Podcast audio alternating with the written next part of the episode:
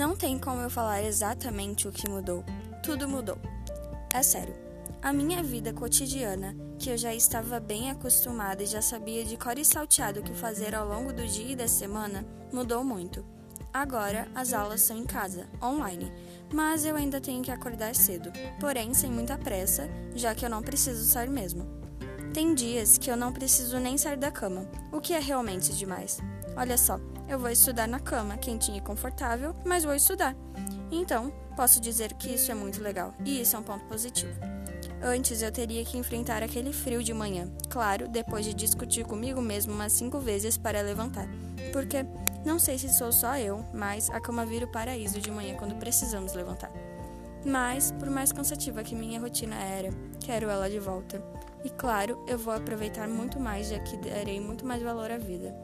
É, essa quarentena me fez refletir bastante e ver que para minha vida acabar não é nada difícil.